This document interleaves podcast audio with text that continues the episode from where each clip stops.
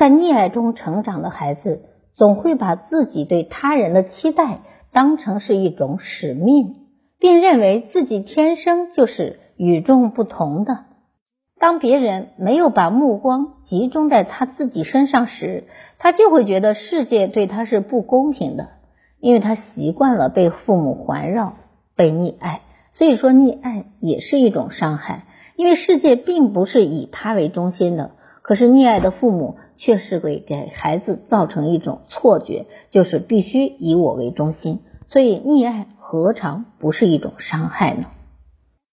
在评价中长大的人，一旦不再被评价了，往往就不会采取行动，而那些不评价他的人，都是他的敌人。所以，老是靠评价活着。啊，也是一个问题。教育孩子就像是脚随时放在刹车上，非必要都不要突然踩下去，不然就可能破坏孩子之前的努力。从旁守护比过度干涉孩子会更有帮助。亲身体验结果的方式比处罚责骂来的更加有效。到了做作业的时间，孩子还在偷偷的偷懒贪玩。不必斥责，让他直面考试的结果就好了。父母擅自解读孩子的心思，其结果只会让孩子认为自己没有必要发表意见，最终成为和父母解读中一样的人。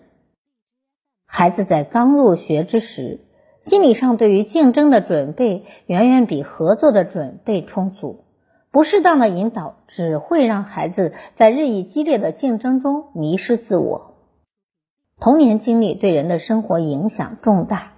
童年充满了不愉快的人，只会对外界充满戒备；在愉悦环境中成长的人，往往对社会充满信心。被宠坏的儿童，往往认为独占鳌头才是其生活的意义所在，并想方设法得到他所想拥有的一切。假借沟通之名的斥责，绝对没有任何的教育效果。只有待气氛变得和缓时，进行亲密的沟通，才能让对方明白自己的错误，并建立起信赖的关系。若父母对自己的教育方式感觉到困惑，不妨思考一下：孩子通过你的方式学到什么了？相信通过这样的问答，你能够找到问题的答案。与父母的关系是一切之本。对于孩子来说，父母就是孩子的榜样，身教胜于言教。如果你想成为一个好的父母，那就以身作则，为孩子做榜样吧。好，我是心理咨询师张霞，关注我，咨询我，帮您成为更好的人。